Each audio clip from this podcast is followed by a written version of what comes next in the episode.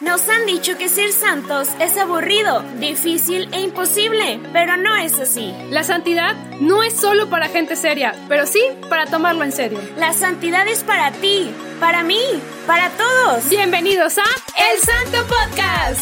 Hola. Hello. Oh, oh. Hello. Oye, ya volvimos. Sí, amiga, después de tanto Después tiempo. Después de tanto tiempo, ya sé, amiga, ya te extrañaba. Ya sé, pero lo bueno es que ya estamos aquí listas, recargadas, con toda la pila para este episodio. Este episodio y todavía sigue siendo Pascua, hay que seguir siendo muy feliz, muy alegres y pues con toda la energía y con todo el ánimo. Y pues el día de hoy traemos un santo, pero no es cualquier santo, sino uno pesado. Un santo de los, de los, pesados. Estoy bien nerviosa porque la verdad es que es que todo lo que vamos a aprender el día de hoy va a ser súper, súper importante. Es muy profundo. Y, y pues bueno, esperemos que el Espíritu Santo nos dé las palabras para poder transmitir lo que queremos compartirles y, y pues nada, vamos a aprender todos juntos de, del capítulo del día de hoy, ¿verdad? Del santo del día de hoy y de la persona que nos lo va a platicar. Sí, porque no venimos solas. Primero que nada quiero agradecer a todas las personas que estuvieron participando hoy en, en, en Instagram, que estuvieron activos y proponiendo a este santo y el día de hoy pues ya lo traemos y pues como es un gran santo y no sabíamos cómo llegarlo a aterrizar, trajimos a un invitado y no es cualquier invitado. Es un experto en el tema. Un experto. Pero es un, es un gran invitado, ya lo hemos tenido anteriormente. Sí, fue uno de, o sea, todos han tenido su éxito, pero este lo han pedido bastante que lo volvamos a invitar porque su manera de platicarlo es bastante alegre, ¿verdad? Entonces, ¿lo presentamos, Mari? Lo presentamos, Adri. Una, dos, dos tres. ¿Al diácono? ¡Toño! Hola, ¿cómo están? Mariana, Adriana y también a quienes nos están escuchando. La verdad es un honor estar en el Santo Podcast y hablar de un grande. Eh, pues para quienes somos chiquitos, siempre nos va a nos, nos, ayudará a reconocer que delante de la grandeza, pues no hay mejor posición que la humildad, o sea, aprender, escuchar y enriquecernos, ¿no? Ahorita que ustedes digan el nombre, que vayan, vayamos descubriendo la vida para quien esté escuchando, cómo eh, la sencillez o el sufrimiento, toda la riqueza que trae para la iglesia, sobre todo la contemplación de la cruz. Y bueno, pues aquí estoy para servirles y con mucha alegría estar con ustedes. Oye, Toño, muchas gracias por aceptar la invitación por segunda vez. Sabemos tu agenda súper apretada que tenías y te hiciste el tiempo para poder estar aquí y pues platicar de este gran santo. Creo que ya, ya le dimos muy largo al... La ya introducción. Le dimos muchas vueltas al asunto. Al asunto, ¿verdad? Para este santo, sí. Pues bueno, se los decimos de una vez para para ya arrancar con todo, meterle segunda, ¿verdad? Sí, porque sabemos que este episodio va a ser muy nutritivo. Y muy largo. Muy largo, pero, pero va a ser nutritivo. Espero que te quedes hasta el final. Así que desde ahorita sí. te lo voy diciendo, quédate hasta el final. Sí, y, y no importa si, si te tardas en ratitos, el chiste es que lo termines, ¿verdad? Puedes escuchar ahorita un pedacito, más, más, más tarde otro pedacito, pero no importa. Lo importante es que lo termines y sobre todo que te dejes nutrir por lo que vas a escuchar el día de hoy, por lo que este santo nos va a dejar. Y pues bueno, para ya no darle más vueltas al asunto, hoy vamos a hablar de... San, San Juan, Juan de, la, la Cruz. Cruz. Uh, a ver, ¿qué decir? Uh. Ah, sí, es cierto. Ah, ¿cómo es? ¿Cómo es? sí. Oigan, pues, ¿un doctor de la iglesia? Doctor de la iglesia, así es. Místico. Místico. Del siglo XVI, contemporáneo de Santa Teresa de Ávila. Ambos creo que está muy interesante porque son enamorados de, de Dios. Es muy sencillo la frase, pero realmente unos locos de Dios y, y y unos de, de carácter, ¿eh? De, unos grandes revolucionarios. Revolucionarios, de carácter, de carácter, eh, este, y ambos serán unos poetas al momento de hablar de, de, de Dios. En la iglesia tenemos himnos, tenemos poemas, hay pautas por parte de ellos, por eso se les llama doctores. ¿Por qué a un, a, una, a un santo se le considera doctor en la iglesia? La iglesia considera que sus enseñanzas guían a las almas a la perfección. Entonces a ellos se les considera doctores por esa razón. Excelente. Muchas gracias, Toñito, por aclararnos eso. Y pues a lo mejor vamos a, ahorita que ya dijo Toñito que es de como de la época de Santa Teresa, pues a lo mejor mencionamos un poquito también a Santa Teresa en la vida, así que te invitamos a que vayas al episodio si no lo has escuchado, para que conozcas un poquito de la vida de Santa Teresa. Y pues, gracias por aclararnos la, también el por qué es un doctor, o sea, por qué se le da el título de doctor de la Iglesia Universal. Que tenemos pocos doctores, ¿no? Tenemos a, a eh, Santo Tomás de Aquino, San Antonio de Padua, San Agustín de Hipona, eh, Santa Teresa de Ávila, Santa Teresita del Niño Jesús, San Juan, de, la Cruz. Eh, yo ahorita y como son los otros que, dos más. que son recuerdo, como ocho sí. nada más, ¿verdad? Sí, recuerdo eso que la- lo que mm, caracteriza a un santo doctor en la iglesia mucho tiene que ver también con su trabajo espiritual, o sea, con su trabajo interno de perfección del alma. Y mm, pudiera decir, perdón, pudiera decir algunas cosas súper sencillitas de algunos, una ascendencia al encuentro con Dios o la iluminación de San Agustín, cuánto llena de salud el alma, la vida de confrontación entre el bien y el mal del hombre de San Antonio de Padua a través de la palabra, impresionante. Eh, al día de hoy todavía hay impacto de sus predicaciones. Eh, Santo Tomás de Aquino, la Suma Teológica, que es una orientación para la Iglesia para argumentar eh, desde la razón muchas de nuestras verdades de fe. Eh, un, un- santo con mucha producción intelectual. Santa Teresita del Niño Jesús, pequeña el alma Sí. que ella, del diario de esa alma que, que, que es muy pequeño, eh, ella será en comparación de, de Gran Águila, ¿verdad? El gran- la Gran Águila San- Santa Teresa de Ávila, este, la grande, exacto, Santa Teresita, la niña, la, la infancia espiritual, esta infancia espiritual nos podrá permitir, eh, literal, hacer que la, que el alma se haga sencilla ante Dios, humilde ante Dios, el caminito seguro de, de Santa Tere- de Santa Teresita del Niño Jesús. Teresa la Grande con su castillo interior, con esa búsqueda de esa morada donde el único Señor ha de estar ahí eh, residiendo y gobernando el alma, pues es de también de mucha, de mucha salud. Y bueno, eh, es lo que pudiera convertir. Por eso estos santos son referencia y recomendarles, de hecho, que haya podcasts como este para que tú te acerques o que quieras mejorar tu relación con el Señor, es de mucha salud y, y es garantía, es garantías de mucha salud.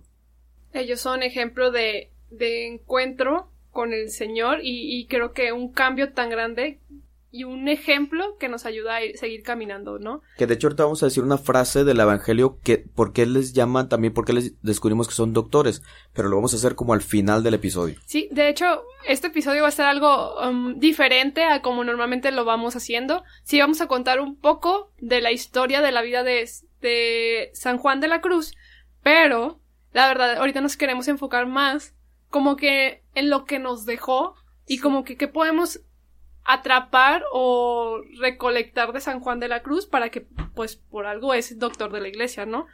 Y pues empezamos turbo con la vida para seguir, ¿no? Por Porque el si no, este inicio. episodio Voy a hacerlo súper, súper resumido. Como ya lo dijo Mari, pues vamos a enfocarnos en su legado, ¿verdad? Porque es inmenso. Entonces, pues sí tenemos detalles interesantes en su vida, pero creo que lo que vamos a profundizar más adelante es lo fuerte, ¿verdad?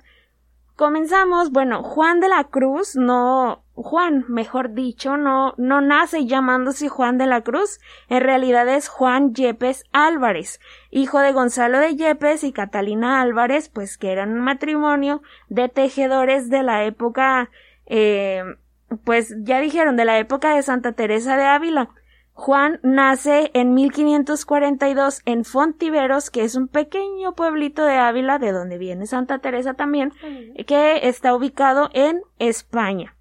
Pero, pues bueno, la tragedia llega pronto a ese hogar y fallece el señor de Yepes, Gonzalo de Yepes, que es el, el papá de Juan, fallece y a la vez fallece el segundo de sus hermanos. Si no me equivoco, Juan era el, el de en medio Sí. y, y nace, nace, muere, perdón, uno de sus hermanos a la par de su papá.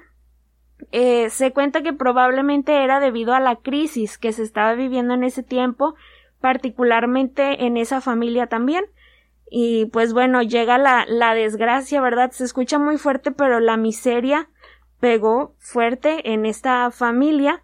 Y pues bueno, mueren estas dos personas y Juan la verdad es que en ese tiempo tenía un físico bastante desgastado por lo mismo, donde había poca poco acceso a los servicios básicos, a, la, comida en sí. Entonces fueron unos momentos muy difíciles en los que la mamá tenía que buscar la manera de, de rascar abajo de las piedras para buscar algo que comer, ¿verdad? Algo que, que brindarle a los dos hijos que le quedaban. Sí, de hecho, pues es de una provincia muy humilde, o sea, literal, el pueblo era muy humilde. Se clasificaba que su familia era pues muy pobre, estaba en una pobreza total, donde pues sí, la posibilidad de crecer era como muy nula, pero creo que Dios sabe cuando, cuando necesita un instrumento y, el instrumento es, es bueno, bueno, no quiero decir que solamente uno, sino se, se dejó tomar tal cual este Juan en ese, en ese momento y se les ofrece como una tipo beca, puede ser como una beca, y se, le, se le manda a estudiar Tal cual. Entonces es ahí donde él puede salir de esta provincia y, poder empezar como este camino. Estuvo en un colegio, bueno, no sé si se, se le dice colegio o como orfanato, puede ser también. Sí, tenía ese beneficio. Reformatorio. Es un bueno, algo así, de jesuitas. Entonces tuvo ahí un crecimiento de la fe y estuvo también creciendo eh, pues en la educación, ¿no? Dejó de ser analfabeta para poder empezar a estudiar todo tal cual, ¿no? Y, y fue ahí justamente donde también tuvo la oportunidad de empezar también a mandar dinero a su casa, tal cual, o sea, porque ayudaba tanto en la limpieza en el lugar y fue donde creo que ahí también pude trabajar en un hospital, ¿no? o sea, le dieron la oportunidad de trabajar en un hospital. Que dicho de paso, las enfermedades que atendían en ese hospital eran enfermedades venéreas, porque la promiscuidad de esa sociedad que entre piratería, viajes, exploraciones, conocimientos de otras culturas, pues daba la se daba la oportunidad de tener estas, vamos a decirlo, situaciones incómodas, ¿no? Y San Juan de la Cruz va a acompañar, eh, a atender y asistir también eh, a personas en esa, en esas situaciones pues muy incómodas, ¿no? Pero, pero él ahí va aprendiendo a amar, ahí va aprendiendo a amar, a abrazar al enfermo y también desde ahí va tejiendo su, su amor al prójimo, ¿verdad? Sí, tal cual. Y, y creo que fue ahí donde, ya un poquito más grande, como los 21 años creo, encuentra como ese llamado de, de la fe, ¿no? Ese llamado de su vocación, tal cual. Y él decide entrar a, un convento de carmelitas eh, a empezar su vida religiosa. Entonces, yo creo que, como tú dices, ¿no? Y, y creo que en esta oportunidad que tuvo donde entró al, al, al, Carmelo. Al Carmelo. Al Carmelo fue como también la oportunidad que le dieron, ya siendo fraile, creo. Ya siendo fraile, este, le dieron la oportunidad también de estudiar el bachillerato, ¿no? Creo, porque sí.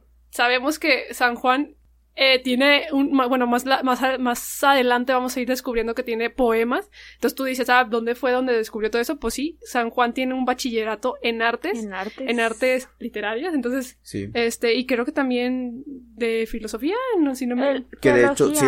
Biología. Eh, es filósofo y teólogo, ambos. Recordemos que son, es el tronco común de la, de la enseñanza, digamos, básica. Antes enseñaba lo que era el latín, lo que era la lógica, eh, un poco de aritmética y en cuestión de arte los sobre todo los ritmos para, para los poemas por eso eh, la producción literaria de, del siglo XV en España tendrá tantos eh, expositores en el arte de la de la pues de la poesía San Juan de la Cruz inmerso en esta cultura lo va a aprender es como ahorita si hay expertos en TikTok hacen challenge de TikTok, es porque es parte, es, parte de una cultura, ¿no?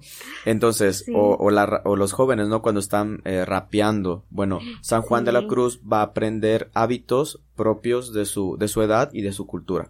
Yo creo que aquí también es importante mencionar que aquí donde entra el Carmelo y donde empieza a estudiar y todo esto, pero él se cambia el nombre, ya no se llama Juan, creo que me había dicho. ¿Tiene un primer nombre? Ajá. San Juan de Mar, Mar era, era, sí, otro. sí, es. Todavía no era de la Cruz. Sí. era. De la Cruz es hasta que ya, ya le asignan un, una, una casa donde pueden ellos formarse y ahí es donde él se cambia el nombre a San Juan de la Cruz, pero antes tiene otro. Fray Juan de San Matías. De San Matías, exacto. Sí, es cierto. Sí. Ah, la, la verdad es que creo que la gente va a estar diciendo, ay, qué rápido están hablando aquí, pero la realidad es que queremos llegar al punto donde Sí. ya casi vamos a entrar, ya casi vamos a entrar, porque es donde él pues ya termina su bachillerato, que fue en 1567, si no me equivoco ahí por las fechas, creo Sí. que hay muchos años en, en la historia de los santos que a veces es difícil de recordar, pero es donde ese mismo año, donde termina su bachillerato, también es donde lo ordenan sacerdote y, y empieza este camino, ¿no? Pero creo que hay una etapa en la vida de de Juan, no quiero decir Juan de la Cruz todavía porque todavía no se De- llama Juan. de John. de John. de Juan, que empieza a sufrir como una crisis por la vida que se tomaba en el Carmelo, ¿no? Donde cree que es un poquito mm, libre o no concordaba con los carismas que tenían, porque, bueno, él decidió entrar al, al Carmelo porque era como una vida contemplativa y estaba en ese cambio donde el Carmelo quería ser más eh, misionero, no sé cómo decirlo, más Sí, anda- eh, de salida. de salida, ándale, gracias Adri. Entonces toma como que esa decisión de, ¿sabes qué? Lo que tengo que hacer es alejarme porque vivió una, estaba viviendo una crisis donde decía, no, no está bien, no está bien. Entonces decidió alejarse y, ¿qué pasa? En esa, en ese camino de, de, pues, de encuentro, se, válgame la redundancia, se encuentra con Teresa. Sí, de hecho, ahorita con lo que acaba de decir Mariana, él tiene clara su vocación. Su vocación es contemplativa y eremítica. Su conflicto, su crisis va a brotar cuando descubre que el lugar donde ingresa a formarse no coincide con lo que él a lo que él se siente llamado. Naturalmente, para cualquier persona que ha vivido una experiencia de, de respuesta vocacional, pues le va a causar a él pues conflictos, ¿no? Él, él quiere responder al llamado que le hace Jesús y ahí va, va, va a comenzar su, su, su dinámica de búsqueda. Encontrarse con Santa Teresa de Ávila, también una reformadora que insiste en una vida radical, contemplativa, de, de, de ascética fuerte, de prácticas fuertes de piedad, o también de completa negación del mundo, le va a ayudar ahora sí que a encontrar ese camino para él también inclusive ser también un reformador desde la parte varonil de pues de las de las eh, congregaciones eh, ahora sí que monásticas o congregaciones que tienen que ver con el Carmelo como dice el dicho, eh, Dios los hace y ellos se juntan, no, porque literal ambos tenían como esa inquietud, ¿no? O algo está mal, no está bien el camino que se estaba viviendo. digamos que estaba surgiendo un carisma no, no- yo creo que para respetando la historia no es tanto que esté mal sino que comienza un carisma en la iglesia sí, Y el que brote un carisma nuevo, también para la iglesia era evaluar, oye, ¿por qué estos quieren mantenerse descalzos? ¿Por qué quieren mantener cierto alimento? ¿Por qué quieren tener toda la liturgia de las horas? Que en aquel tiempo estaban todas las maitines, rezo de tercia, sexta, las horas de la- del monasterio, la liturgia. Entonces la iglesia intenta evaluar, porque realmente el conflicto de los, de las autoridades o de sus superiores va a ser ¿por qué quieres ser tan radical? ¿Quieres llamar la atención? Y no, lo que está pasando es que está brotando un carisma en la iglesia, que al día de hoy, pues sigue sosteniendo, por ejemplo, el caso de Teresa de Ávila, el secreto de Teresa de Ávila es ¿dónde está la promoción vocacional de las consagradas eh, carmelitas? Nadie lo conoce. Bueno, la promoción vocacional está en el, en el fruto de su oración. ¿Cuál es el éxito de San Juan de la Cruz? Bueno, el éxito de su, de su, pues, de la riqueza y profundidad es de su oración.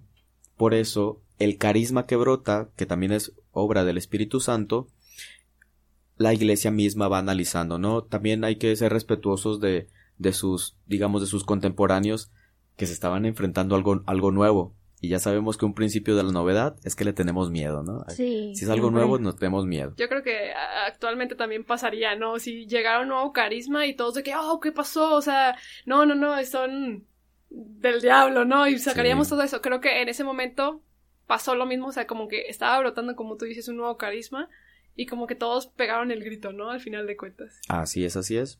Bueno, vamos, ya empieza, ya conoce a Teresa de Jesús.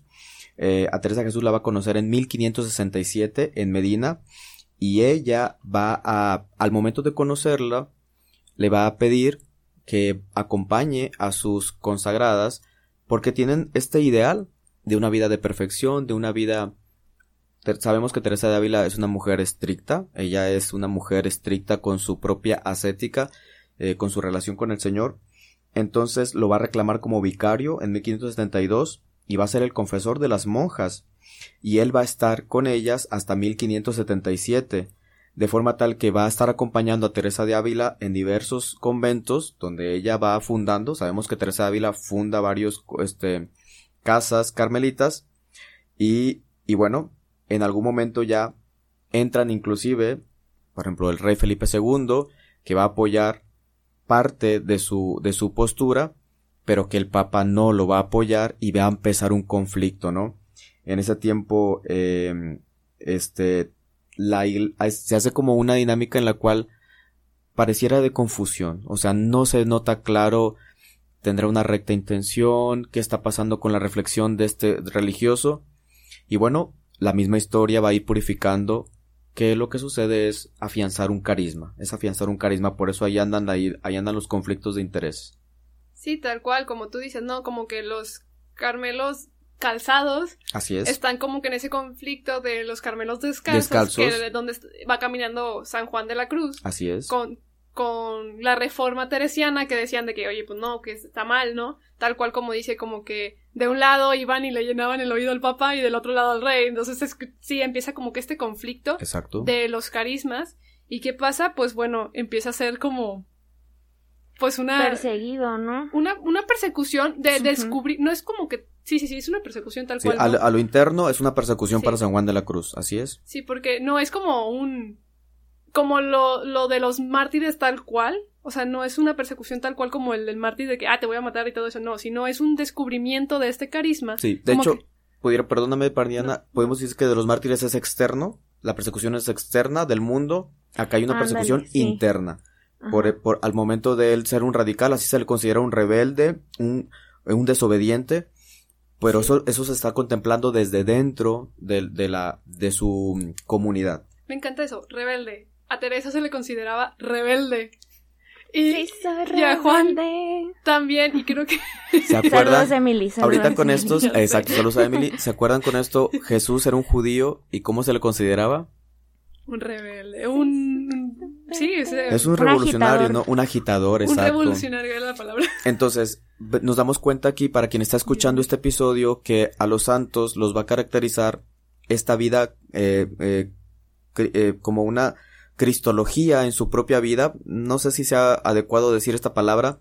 O sea, ellos van mostrando también el camino del maestro, que no van a ser comprendidos y que a su tiempo va a ser probada, ahora sí, a la luz ya, tanto de la historia, el mismo Espíritu Santo que va reconociendo su valor en la iglesia, ah, no estaba, no estaba desquiciado, ¿verdad? Lo que sucedía es, estaba siendo dócil a las inspiraciones que, que, que válgame la redundancia, el Señor sembraba en su corazón, en su conciencia. Me gustó eso de que los santos rebeldes o locos o como, o sea, tal cual como extremistas en, en, en las acciones, ¿no? Tal cual. Entonces, creo que sí, la mayoría de los santos van a tener como que este, esta línea a continuar y creo que la mayoría de los santos son juzgados, son perseguidos y son criticados hasta para llover, ¿no? Tal cual, entonces. Sí, y yo creo ahorita estaba pensando que, que al día de hoy podemos ver eso, o sea, aún, aún existe ese tipo de, como dicen, no es una persecución de parte de la policía, ¿verdad? Pero sí de tus mismos compañeros. Creo que es algo que sigue vivísimo, o sea, uno puede vivir en comunidad y está todo bien, pero entonces llegas a tener como estos, como dicen ahorita, estas inspiraciones del Espíritu Santo que, bueno, pudiera a lo mejor eh, literalmente agitar a la tribu, ¿no? Decir, a ver, este por qué quiere hacer esto, nada más quiere llamar la atención y comienza uno, este, a, a juzgar, ¿no? A decir, a ver, ¿por qué estás haciendo esto? ¿Por qué te la pasas en las redes? ¿Por qué te la pasas, este, compartiendo esta información? ¿Qué, cuál es tu objetivo? ¿Qué es lo que quieres lograr? Y yo creo que, eh, pues digo, insisto en que esto es un, una situación real y actual que podemos vivir en nuestras comunidades, en nuestras casas, o sea, es algo que no es eh, exclusivo de los santos de antaño, ¿no? Sino que el día de hoy, si tú estás tratando de seguir lo que el Espíritu Santo te inspira y estás en comunidad, sí o sí te van a cuestionar. Y eso, fíjate que me parece, a la par me parece muy bueno, porque te va a hacer cuestionarte también, o sea, tal vez no, no cuestionar lo que el Espíritu te inspira, sino que realmente eh, buscar, palpar y que eso sea una inspiración real de decir, a ver, en, eh, ponerlo en oración, Señor, realmente me estás inspirando a hacer esto, realmente viene de ti, o soy yo, o soy yo la que quiere llamar la atención, como dicen, ¿verdad? Soy yo la que quiere llamar la atención al procesar esto, al, al proclamar esto, ¿no? Entonces, eh, digo, es, es tomar lo malo de lo bueno y tratar siempre de, de que la inspiración esté llegando y fluyendo, pero siempre en, en, un ambiente constante de oración. Y pues bueno, aceptar que, que tal vez vamos a ser agitadores, estamos haciendo lío, como dice el Papa Francisco, pero siempre ser muy sensible y pedir esta eh, humildad, humildad esta sensibilidad y tener esta, decíamos la otra vez, este disposición. Quiero con esto que están comentando, eh, disculpa que te interrumpa Adriana. Sí, sí, dale. Algo que caracteriza a los santos, a pesar de que son perseguidos, ya sea internamente en la iglesia o de manera externa, es su obediencia. Sí, vamos también. a descubrir, con esto que acaban de decir, que acaban de caer en la cuenta, vamos a descubrir que estos santos siempre son obedientes dentro de la iglesia. Se esfuerzan mucho, son, son muy duros consigo mismos. Eh, tienen su carácter, pero son muy duros consigo mismos, eh, muy escrupulosos. Sí. Y saben detectar, ellos saben detectar cuando por ejemplo, para un santo, sobre todo para un santo eh, de vida monástica, eh, desobedecer al Papa o desobedecer a la Iglesia sí, no, es una no. ofensa grave. Sí. Y se percibe, sufren, porque lo que, es, lo que los está moviendo es una inspiración de Dios. Lo sufren, pero ellos comprenden que también así Jesús a, o, obró eh, la manera de, de, que él salvó, o sea, fue, fue obediente. Ahorita con las enseñanzas, para quien esté escuchando este episodio, vamos a ir descubriendo las frases cómo el fruto de esta persecución va a ser que su alma más se vaya refugiando en Dios, más vaya buscando, de hecho, el único deseo para quien está escuchando, el maestro San Juan de la Cruz, en medio de la noche oscura es que el único deseo del alma sea Dios. Va a ser la gran enseñanza. Si pudiéramos sintetizar en pocas palabras, que el alma solamente desea a Dios. Sufro porque me persiguen, me refugio en Dios. Sí. No están de acuerdo conmigo, bueno, me refugio en Dios.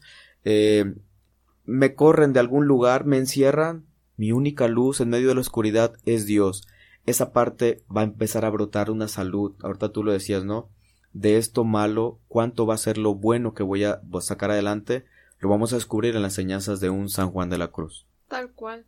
Este, y de hecho, después de toda esta, pues esta locura que estaba pasando tal cual en la vida de, de, de Juan de la Cruz, de los, de los Carmelita al final de cuentas, porque es una locura lo que estaba pasando tanto los calzados y como los descalzos. Pues, ¿qué pasa? Pues, no sé, o sea, toman preso a, a, a Juan de la Cruz, y creo que ahí, en ese momento donde lo toman preso, creo que va a venir un, un, unos, unas grandes enseñanzas tal cual, porque es lo que va a palpar, o sea, lo que nos va a dejar escrito, sí. mejor dicho, y lo que vamos a ir caminando, ¿no? Tal cual lo llevan preso a un convento, lo que estábamos ahí antes de empezar este episodio de que deliberando si era preso literal, así de en barrotes o preso en una celda, porque recordemos que en los conventos se le dice celda a las recámaras de, de, de, los frailes, de los monjes, así se le dice celda, o sea, se le dice celda a las recámaras, y pues lo dejan literalmente encerrados encerrado durante meses, creo que eran... Son ocho meses, eso sucedió eh, a partir de la noche del 3 de diciembre de 1577, va a estar en el convento de los frailes carmelitas de Toledo, y él estará es, en una celda, dicen aquí algunos escritores, oscura y angosta, que obviamente para cualquiera pues es un momento límite, va a ser abandonado, habrá algunos gestos de caridad de algunos hermanos donde le dan la comida, inclusive a veces hay uno que lo, lo atiende eh, por su salud, también San Juan de la Cruz va, va, a, va, a mermar su salud, bueno, es una situación de hostilidad para un ser humano. Creo que en... cualquiera se, vol se, volvería loco de estar sí. tanto tiempo solo. Pues si nosotros en pandemia con y internet no estamos solos, ya estamos bien friqueados. Bueno, ahorita para quien esté escuchando, quiero decirles versar una anécdota, la salud que brindan los escritos de un alma encerrada en momentos como este es una ventana. Sí. Es una puerta, es impresionante. Si, te, si tú estás escuchando este episodio y has vivido o inclusive tienes momentos de ansiedad, de depresión, que tú tienes como delirios, en verdad es de mucha salud de repente leer estos poemas porque aunque son confusos, eh, te hacen sentido. Hay frases que te hacen sentido y es, ¿por qué me siento así? Bueno, San Juan de la Cruz, en su momento de soledad, en su momento de oscuridad, va, va a buscar luz y la va a encontrar en Dios. Entonces, para quien está escuchando, en verdad te invitamos a que conozcas, es un verdadero maestro del alma, es un doctor que en verdad solamente lo lees, lees una frase y tienes, yo creo que para trabajar todo un mes. sí. Ahorita nos vamos a dar cuenta. ¿eh? De hecho, de hecho, creo que él tiene dos, tres escritos. Son tres escritos literarios, pero creo que en ese momento de la celda escribe, ¿cómo se llama? El cántico. El cántico espiritual de 31 estrofas. 71. Y, y, y preciosísimo. Entonces, eh, que es solamente el inicio, también escribirá romances y el, y el poema de la fuente. También te recomendamos, ya que estamos en esto de la biografía, hay una película muy interesante, muy pícara de San Juan de la Cruz, pero te la recomendamos para que esto que hemos, que has escuchado, ahora lo, lo puedas ver.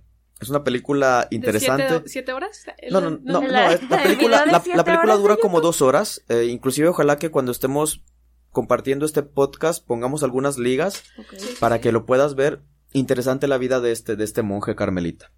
Sí, este, como tú dices, o sea, al final de cuentas creo que en Instagram vamos a estar ahí publicando a lo mejor las portadas o si encontramos tal cual la liga, pues vamos a ver si publicamos la liga tal cual para Y que si también... nos ayudan a tener más likes, podemos tener un swipe up para ponerles el enlace directo.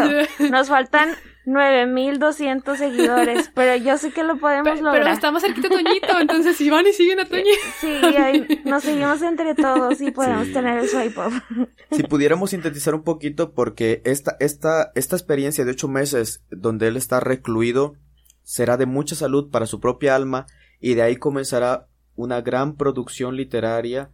Eh, ¿Cómo ven, eh, Adri, Mariana? Si comenzamos ahora, y para quien esté escuchando, a, a empaparnos con sus enseñanzas. Sí. Sí, claro que sí, sí. Este sí, es el, el momento, muchachos. Saquen su libreta para que Ah, anoten sí, todas las frases que van a escuchar. Sí, apunten y por y bueno, a mí me enseñaron esto una vez las religiosas. Anota la palabra que te haya impactado el corazón.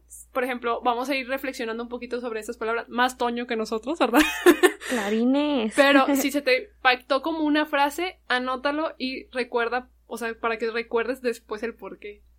Sí, por cierto, también te recomendamos eh, el álbum de Geset, que si mal no estoy es Noche Oscura, de, de mm, o Canto del Alma, espero no equivocarme, que tiene algunos poemas de San Juan de la Cruz, preciosísimo para contemplar el- al- a la, la Eucaristía. Este cántico espiritual de San Juan de la Cruz, donde estuvo recluido, va está completamente unido con la búsqueda de Dios. Voy a Sí. leer, eh, bueno, para quienes les gusta la Biblia, encontramos también en el Cantar de los Cantares poemas apasionados, inclusive para algunos eróticos, pero que tienen que ver con un amor que es Dios. Hay que respetar los textos, es un amor que es Dios. Por ejemplo, dice San Juan de la Cruz, ¿A dónde te escondiste, amado, y me dejaste con gemido? como el siervo huiste habiéndome herido, salí tras de ti clamando y eras ido. Esa ansia, eso es una, es una frase muy corta, pero esa ansia de él está añorando a Dios. No sabemos si él recibía la Eucaristía, no sabemos a detalle, así como nosotros en la pandemia, sí, nos hace sentido, ¿verdad? Si él recibía la Eucaristía, muchos vivimos ese momento mm, que, que es an- anhelar estar con, con el sacramento. Y bueno, aquí hay una frase de, de, de San Juan de la Cruz, buscando el alma a- al amado, ¿no? No sabemos si lo confesaban, no sabemos su vida, su vida sacramental, cómo la estaba viviendo en esa celda. Aquí dice más o menos algo así San Juan de la Cruz, para quienes tienen novia, tienen novio, ¿cómo te sentirías si te alejan de la mirada de esa persona que amas? Bueno, aquí está el sentimiento de San Juan de la Cruz.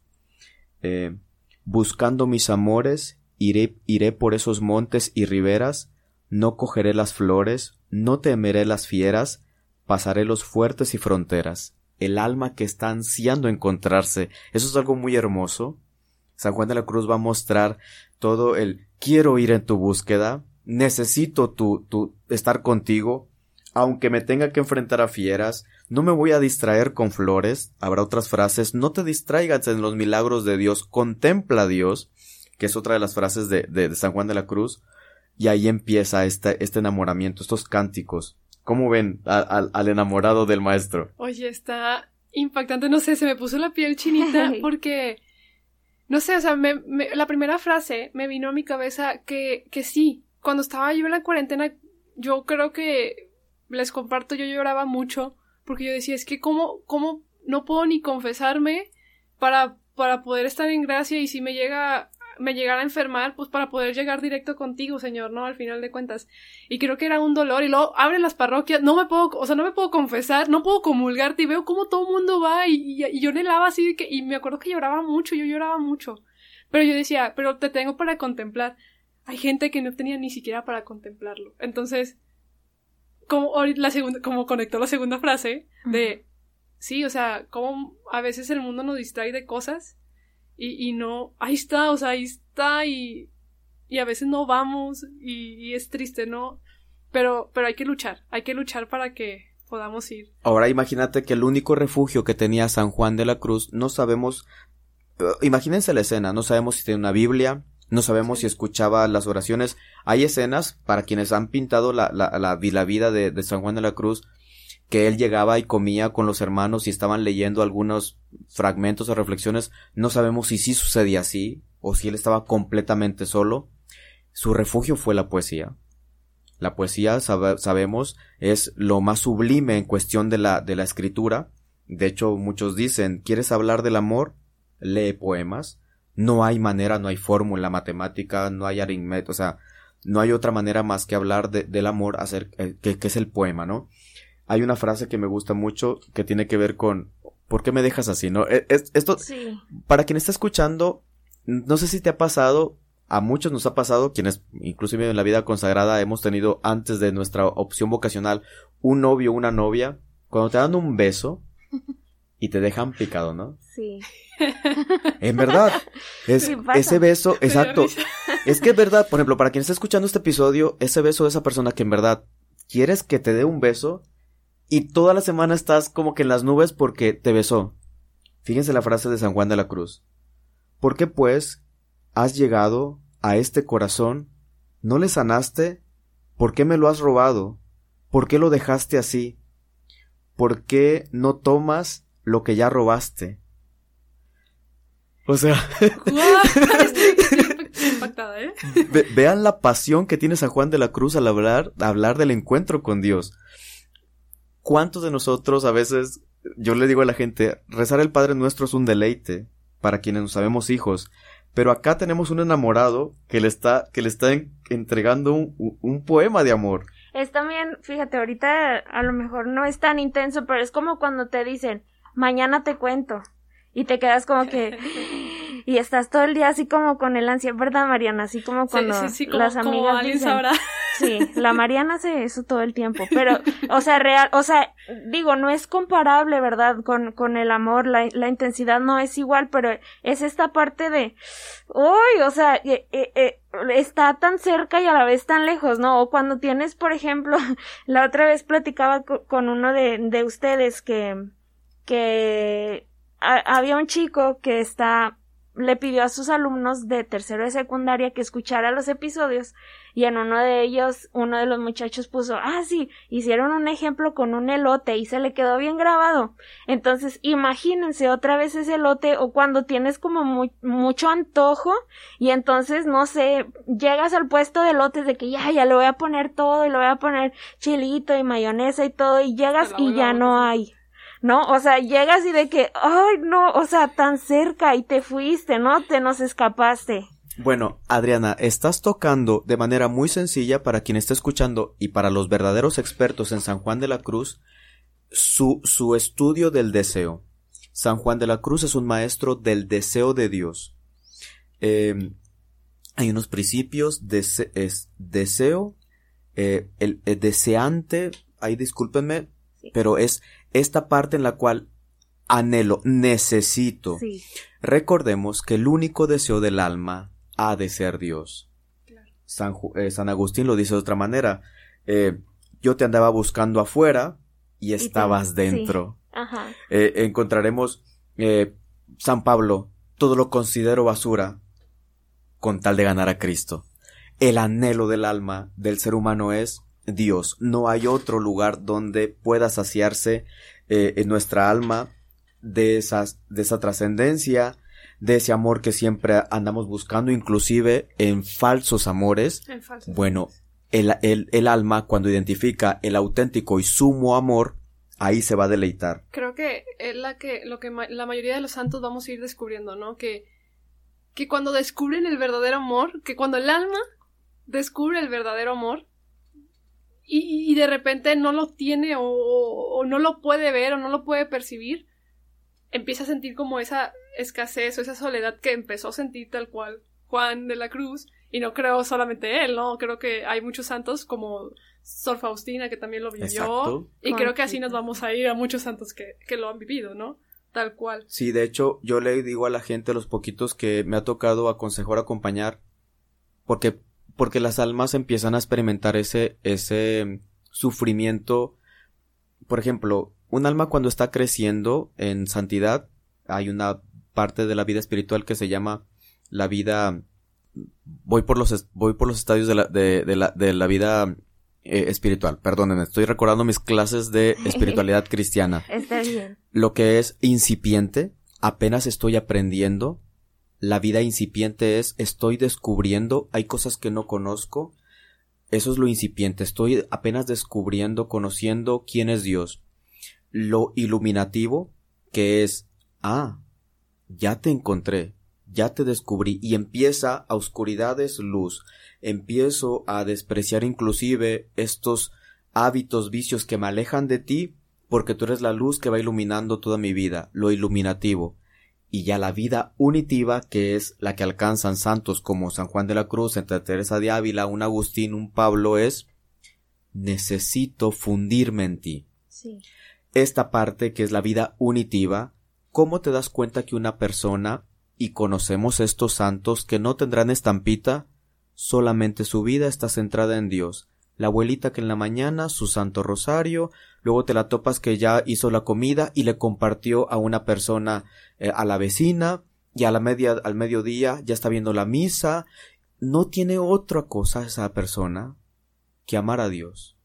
Y los conocemos. Su deleite es amar a Dios. Son santos que no tendrán estampita de la puerta de lado, dirá el Sí. Papa Francisco, solamente se contentan y se alegra. Es más, te puedes sentar con ellos a platicar horas de la belleza de Dios y te pasa ese momento como si fueran minutos. Impresionante. Para esto que hemos dicho, hay una frase que dice, dice San Juan de la Cruz, el, cap- el versi- verso 19.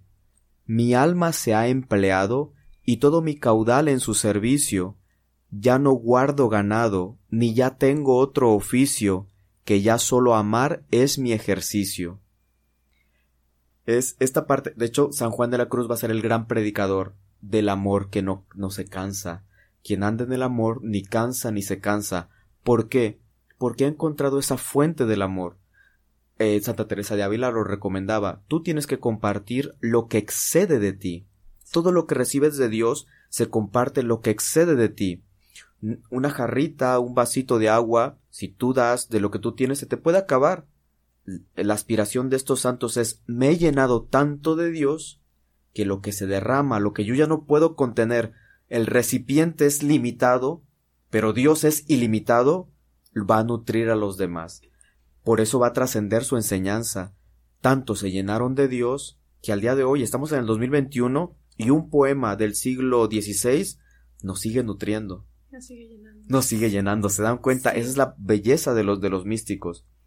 Hay una frase que, que mm, me gusta mucho que tiene que ver como que detente, cierzo muerto, ven austro que recuerdas los amores, aspira por mi huerto y corran sus olores y pasará el amado entre las flores.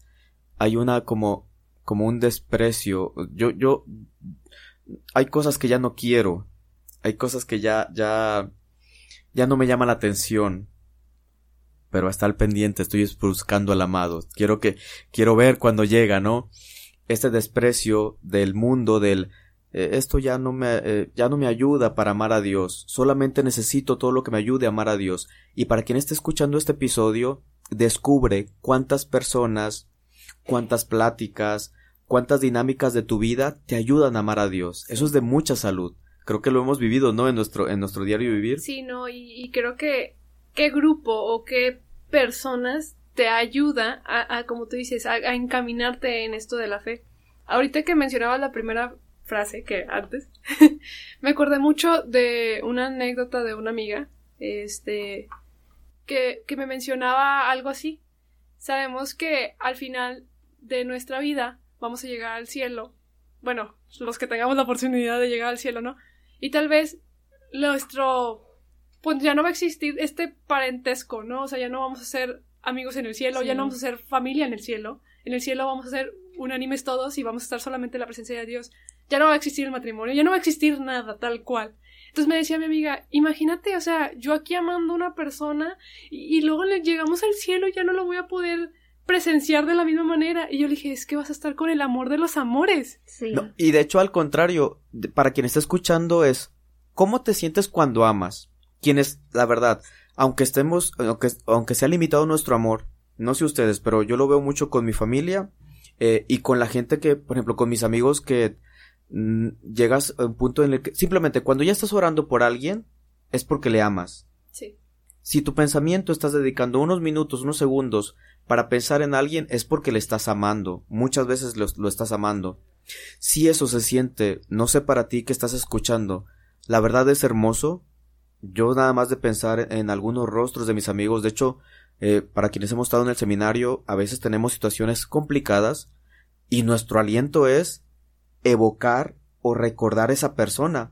Eh, por ejemplo, en mi caso, la voz de mi papá. Mi papá siempre nos levantaba, campeón, buenos días. Recordar la frase de mi papá, campeón buenos días, eso era fortaleza. Bueno, si ese sentimiento de amor, o como les he dicho, este beso, esa mirada de, ese de esa mamá, de ese papá, de esa pareja que tú amas, de ese esposo, de esa esposa, de ese hijo, si eso se siente, se experimenta bello, ahora imagínate eso a la máxima potencia. Sí, claro, definitivo. Es lo que estaba, eh, pues sí, o sea, interiorizando. Si hoy cuando amas o te aman, te sientes pleno, imagínate eso. Es más, yo creo que ni siquiera te lo puedes imaginar, o sea, será tan intenso eso que sentirás que valdrá la pena, o sea, absolutamente valdrá la pena sentirse tan amado aún más de lo, o sea, imagínate tu día más feliz del mundo multiplicado a la máxima potencia, ¿no? O sea, el momento, si Dios lo permite y si nosotros nos esforzamos y llegamos al cielo, wow, o sea, no se puede explicar lo que vas a sentir ahí. o como un retiro ahora sí, tienes que vivirlo. Sí, y de hecho quiero compartirles para quien esté escuchando que los místicos nos enseñan a disfrutar el cielo ya. Hachis, ¿cómo diácono? Fíjate, San Juan de la Cruz, Teresa de Ávila, eh, San Pablo, Cabrera. Conchita Cabrera, nos van a decir cuál es el cielo, quién es el cielo más bien, quién es el cielo el cielo es Jesús. A ver, a ver, ¿cómo que, el cielo es Jesús? De hecho, hoy lo escuchamos, bueno, hemos escuchado en estos días el Evangelio de Juan, yo soy la puerta de las ovejas. Quien se acerca a mí descubre el cielo. Entonces, cuando tu amor, para quien esté escuchando este, este episodio, cuando tu amor, aunque sea limitado porque eres un ser humano como nosotros, somos seres humanos limitados, pero tu amor corresponde al amor de Dios, es decir, te dejas amar por quien te ama y tú amas al único que ha de ser amado, comenzamos a experimentar el cielo. Y ese amor que tú recibes del único que debe ser amado y del único... Sí, ya sé, ya sé. Sé que se estaba poniendo muy buena la plática con Toñito. Y sé que también tenía mucho de no hacer esto pero creo que esta vez los volveré a dejar picados. Así que acompáñanos la próxima semana para seguir conociendo un poco más de la enseñanza que nos dejó San Juan de la Cruz. Hasta la próxima.